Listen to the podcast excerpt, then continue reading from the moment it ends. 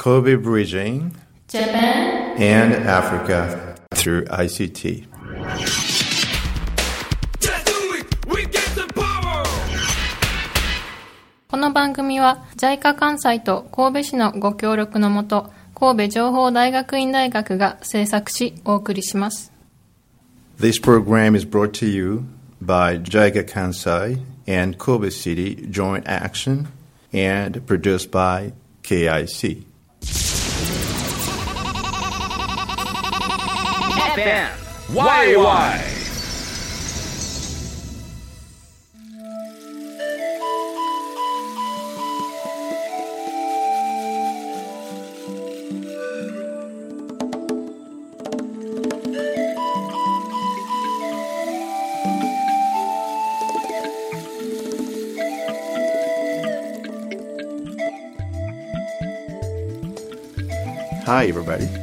As usual, um, we're here at uh, Kobe FM YY, uh, Kobe, Japan. Uh, back again on our monthly rendezvous. We're bringing in um, some guests as uh, usual. Hello, as usual, um, this is Shizuka from KIC joining the show.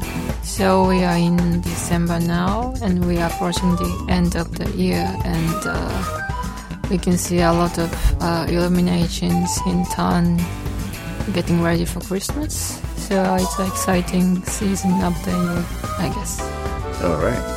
Uh, get ready for the entertainment today, and uh, hopefully, will you will enjoy the program. Um, I'll go over presenting you our two friends, um, guests.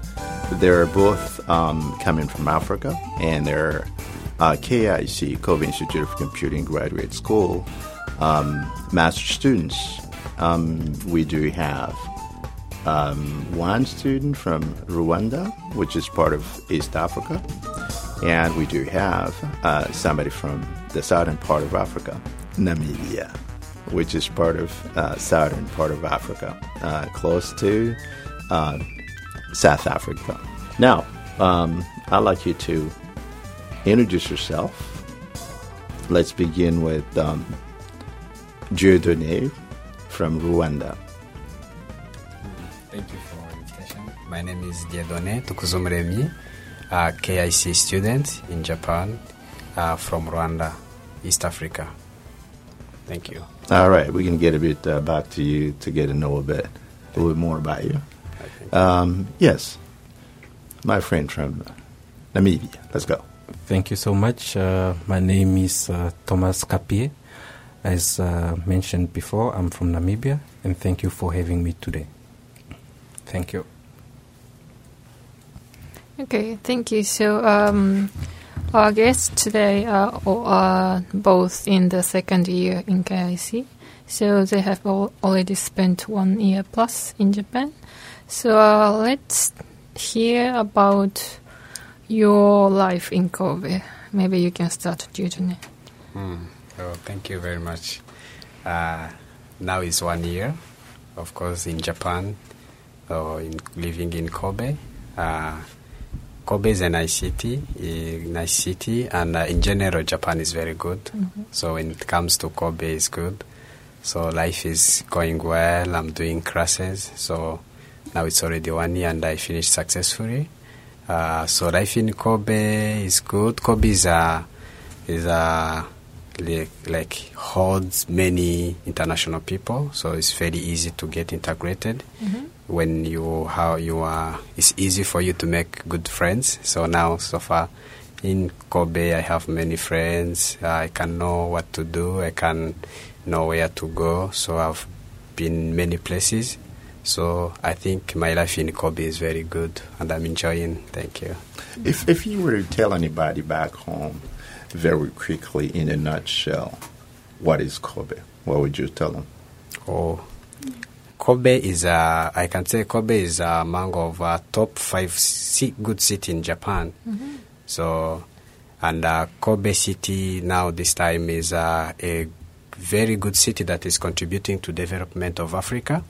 So it's now having uh, many African people that are doing their studies and uh, getting the technology and uh, culture of Japan uh, through Kobe and take it to Africa. So I say like uh, Kobe is a very good city that every city in, in, in Africa should run from. Aye. All right. Um, yeah, Thomas. Okay, how I'm finding how how's my life in Kobe? Yes, please. In a nutshell, basically, um, for me, my every day in Kobe is a learning curve. A learning curve for me. It's a living. It's a learning opportunity. Um, because most of the things that I encounter here are quite different from uh, na- from where I come from, Namibia. Sometimes it could be positive, sometimes it could be negative. But I try and take everything uh, with an approach of learning. Um, I am adapting um, gradually. Um, I'm enjoying the food. Um, as mentioned also by Dieudonné, it's that it's quite um, international friendly. It's a it's an international friendly city. So I was able to build very good relationships, uh, friendships with um, with Japanese and um, and other international for foreigners that are here in in Kobe. Um, so from time to time, I do get to miss home, but uh, that because of the relationships I have with everybody here in Kobe, uh, it has started to become like home for me. Um, it's getting cold. Um, yes, it is. And it's going to get a little colder. I said it's it's now December and um, it's getting very very cold. Um, I'm struggling. Uh, th- this is one part I'm struggling to get used to. but this is this is your second year, so you've already experimented once. Um, last last year, I think December, and That's you right. went through January, February, which is the coldest month. Mm. Um, how do you feel about it? Uh, this coming season uh, this year. Mm. I thought I thought it was going it go, it was going to be a bit better for me because uh, in Namibia we do also experience some cold um, fronts that come from the Atlantic Ocean coming from the south hitting uh, Namibia, especially Windhoek where I live. Um, and the weather also gets almost the same uh, temperature in terms of coldness, but. Um, I I think it's my room because my room my, my room is very very cold and I'm complaining every morning and my neighbors do not complain. Dieudonné stays in the same apartment but he doesn't complain about the cold. So I think it's my it's my room. yes. of course. Aye. but there is the food called uh, nabe, which is a common food eaten by the Japanese uh, during uh, cold weather such as this. So I'm surviving on those. All right, Hi. that sounds pretty good. Mm. um, I'm always curious about um, what was. It's been already a year past, um, and, and then um, you're in the second year. Um, what is that up to this point? For example, is is the one thing that still um, makes you sort of miss home? Uh, Dieudonné, I'd like to hear that. yeah, of course. Uh, Thomas said something that we uh, we are now feeling like Kobe's home. So of course you can't miss. There are many things that will make you feeling like you really miss your home.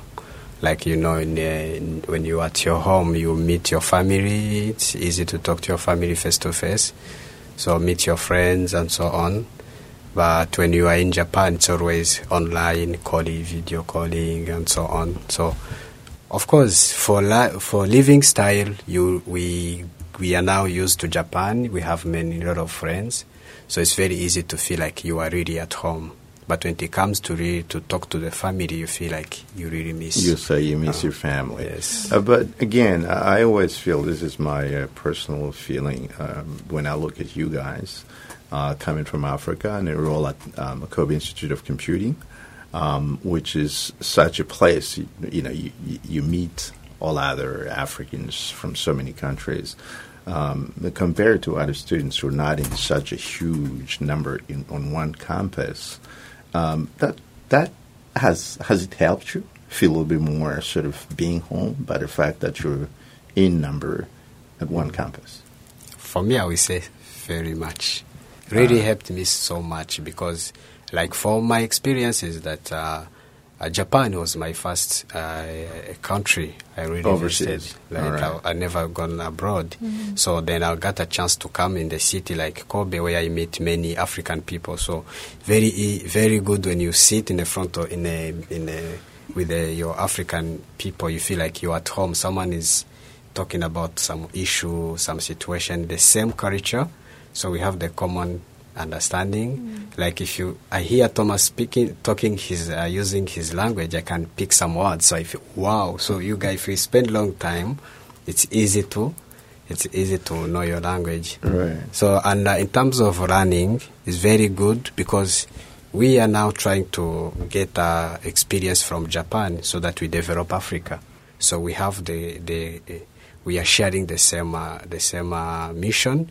And when they are talking about their issue in their country, you feel, oh, I have to run from them. Right. So because they are really talking about the reality that is happening in Africa. So it's very easy. Then you really run from them and you share experience. Uh, Well, that takes us to uh, one thing that I think, which is the main thing that brought you to Japan, is you came to learn, so that uh, you could sort of go back and contribute to the development of your respective countries. I'd like to hear a bit more about what is your research in a nutshell, and what you think you will be bringing, back home uh, from what you you would learn in Japan, culturally speaking, um, technically speaking, and, and so forth. Uh, let's get to uh, tell us about that first. Okay. Um, so basically, my um, as you know, KIC or may not know, KIC is basically an ICT-oriented school, and um, since we are now on a on the JICA scholarship, ABE scholarship, um, we need to cut that one. Sorry. Mm. Um, basically, the course in which we are right now is uh, the innovators course for ICT and um, it is mostly focusing on um, the coming up with innovative ideas um, to contribute positively in solving social um, oriented problems in Africa. So, with my research, I'm basically trying to contribute on disasters um, in Africa. I'm trying to look at the best ways in which ICT can contribute to um, st- uh, positively contribute to disaster situations. Um, we attended one class called ICT 4D and many more other ones, um, where we get to see how ICT is applied in different um, applications, whether it is in medication, whether it's in agriculture, whether it is employment and manufacturing. These are all um, areas that Africa is trying to grow into or to develop. So I think there's quite a lot that we can take away from KIC itself to Africa. Um, so with regards with regards to my project, um, that's that's that's um, that's how I would like to contribute to solving social problems, especially uh, focusing in um, disaster situ- situations. This is a this is a this is a platform I think that um, can bring improvement not only to Namibia but to many other countries, whether they are developed or not developed. Recently, we learned of um, the hurricane or the flooding that had happened in the United States. These are researchers, such researchers and education that can contribute to helping people go through such situations. All right, thank you. Mm. Um, Dieudonné, how about you? Mm, Thank you so much. Uh, my research is about uh, biogas, uh, biogas, biogas plant uh, management. So when I came to Japan, I got interested in uh, Internet of Things, since it was the hot topic in, uh, in the, all over the world. So I said, oh, why sh- why shouldn't I go into IoT? I didn't know what to do with IoT stuff. So I got interested when uh, you know as KIC is uh, about teaching uh, how to to get to identify the issue in our country. Then from the issue you can go through thank you, thank you practice, making your analysis and uh, provide the solution. It cannot be uh, it it can be any solution, but ICT I, ICT should be a tool to handle the situation. So I'm trying to see how uh, with the IoT can bring an impact on improvement of biogas plant. So we have a lot of biogas plant project that's undergoing in my country, but uh, there is no any biogas plant that is using the IoT. So it's easy to make uh, like a monitoring and uh, making some analysis using uh, by apply, applying this IoT in biogas plants. So that's what I'm doing. I'm working on this time. So regarding to what I will take uh, from Japan to to Rwanda, they are really a lot of things. So it can be like technical, cultural things, and so on. So in technical, technical, I would say like if you look at the way, let me say Kobe only.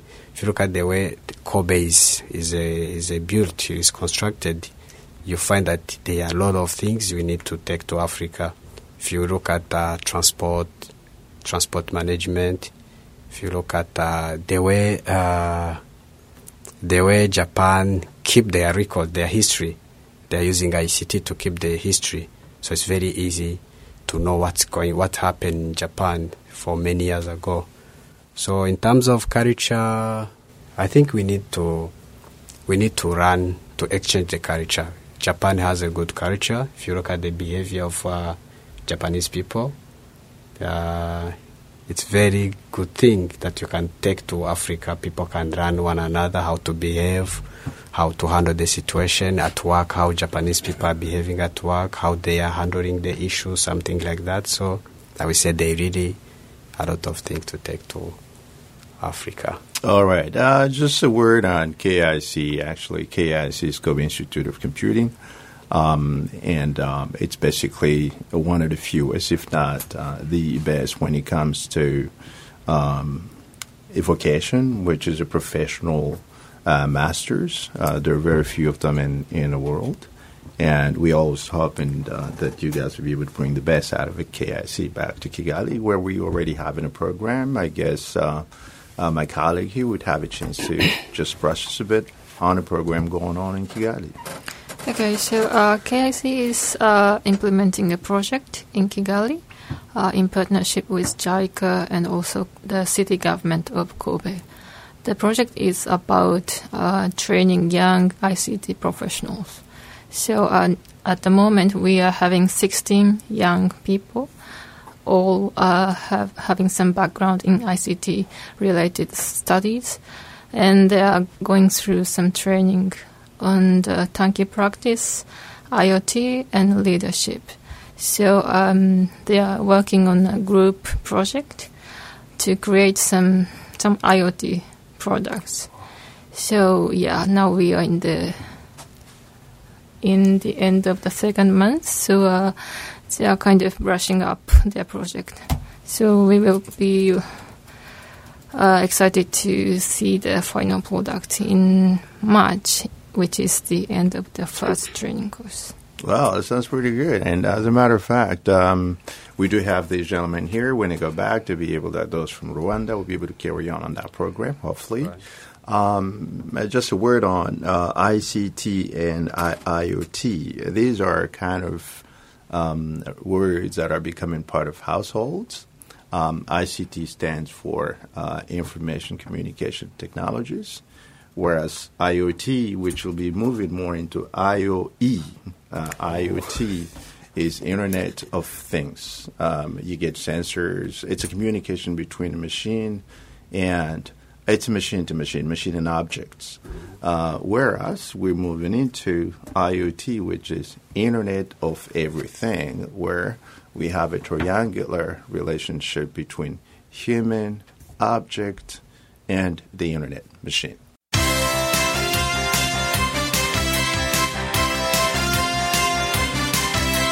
Kobe bridging and Africa through ICT.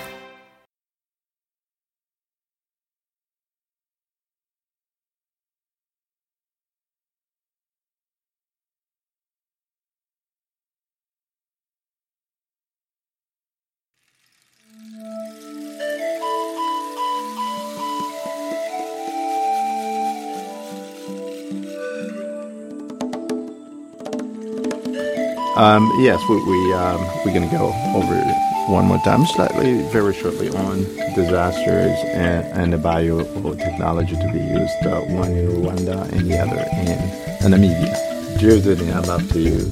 Can you just tell us very shortly?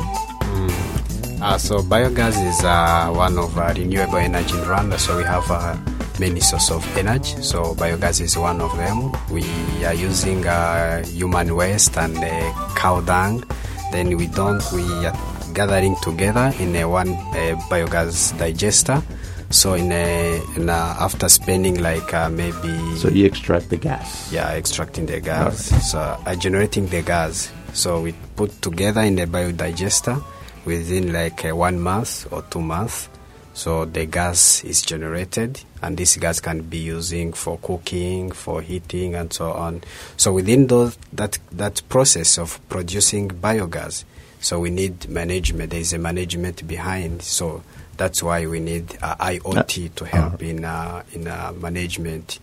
So there will be many sensors installed inside the biogas because no one can know what's the kind of temperature inside, and the temperature is always bringing a very big effect to the production of biogas. Right. So you would be controlling, uh, you'd be monitoring the uh, um, temperature using the sensors, Yes. which is the part of the IoT, Right. basically. Right. All right. And uh, by the way, uh, Kobe City's uh, buses run on, on gas. Mhm. I had that. Uh, That's right.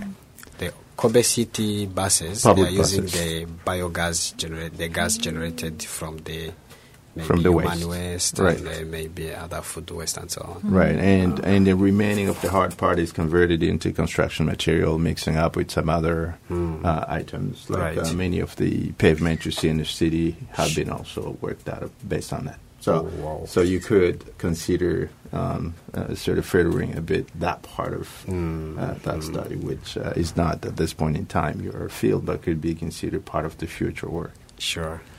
All And, right. Thank you. Um, uh, Thomas, uh, what is that uh, specific area that you're looking into in terms of disasters? Um, thank you. So basically, uh, what my background is computer networking.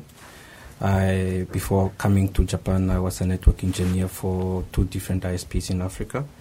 So I thought that if I come in KIC, where I get exposed to different kinds of uh, studies, I will be able to use the knowledge I have, like in uh, using networking, to provide communications to um, uh, to be used and to save more lives during um, disaster situations, especially in floods.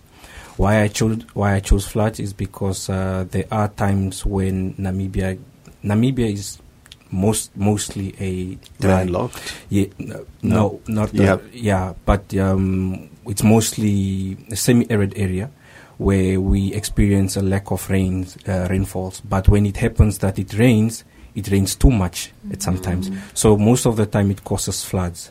So what I'm trying to focus on is to provide communication even during flood, um, when when flood has taken place to provide communication for people to be able to communicate with those that are going to provide assistance. Whether it is um, for the victims, they would be using this communication. I'm trying to provide a mobile communication kind of um, device, um, maybe making use of um, um, androids, not androids, um, drones. Right. Yes, drones um, to provide communication even when the the infrastructure has been destroyed by by floods. So um, this this this is what I'm trying to look at, and of course it needs me to understand the structure of uh, how cities are built, and that is why I I also took a course called urban design. Um, during my master's program. Which happened to be my class. Yeah, thank you. You did enjoy the class. yeah, it was it was it was a good course, of course, because here we get to understand how how cities are built and why they are built the way they are built, and that is to meet some kind of these um, the, um, demands, such as when disasters come into place or into effect. Right, because cities are living structures, as I always say. Um, now, we went through and we get to know roughly how those uh, different technologies will be implemented um, in, in Africa. Um, drones are actually military, initially military technology, and which eventually has been converted into uh, civilian uh, usage. And by the way, I think Rwanda has had the first uh, uh, drone port, as we should. Uh, do, do you know about that? Hmm, I know that uh, we are using those drones to deliver bread in uh, in a remote from remote area. Right, and uh, drones can be used for delivery, and it's part of the uh, ongoing on ICT's uh, implementations and uh, practices. Um, what has really changed is the way we deliver things. Um, and uh, it, it is one of the technologies of the future. Like in your case, uh, the drone would be basically delivering what information or uh, small goods or Mm, good question. Um, I uh, I am hoping to make the drone be l- like basically a mobile or an outdoor kind of device that will provide, collect, and transport data communication.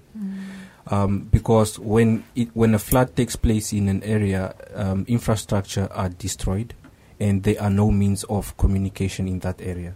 So the drone, because the land we, we can't use cars, we can't use vans to provide mobile satellites and so on for communication Um, we need to use something that is mobile, something that can fly and not be distracted by the water that is on the floor. right and uh, return the needed information so that people could locate uh, most devastated areas That's and, and right. send in the right the proper uh, Correct. uh, intervention. Correct. All right.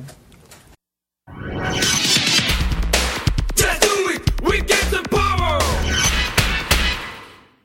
この番組は ICT と人間力で社会変革を起こす事業を通して神戸、日本とアフリカをつなぐための番組です。This program bridges Kobe, Japan, and Africa through social innovation by ICT and Yourself Project. FM YY「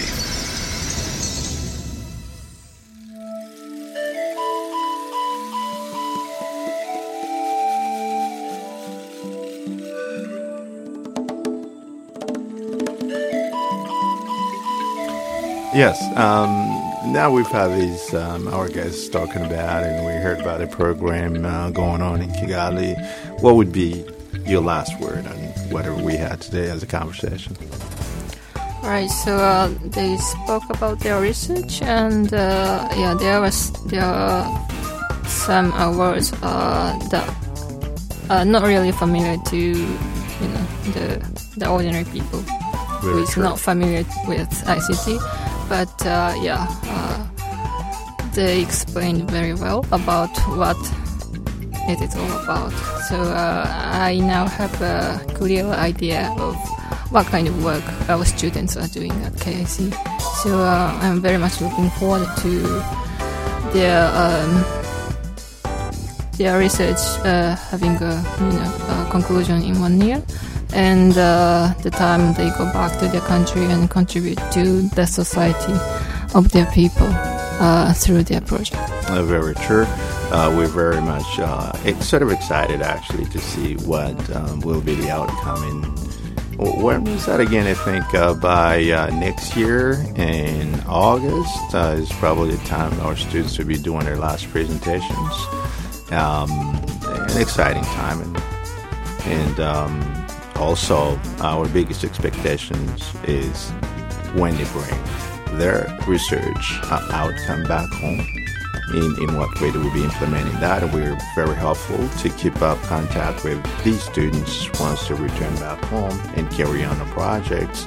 As a matter of fact, we uh, have established an alumni uh, thing at KIC uh, whereby we will be able to keep up uh, contact with our students who have returned home and try to find uh, incentives that could support students in one way or another uh, so that they can implement their things. Um, we've come to the end of our program today and very excited um, to meet you again in a month's time.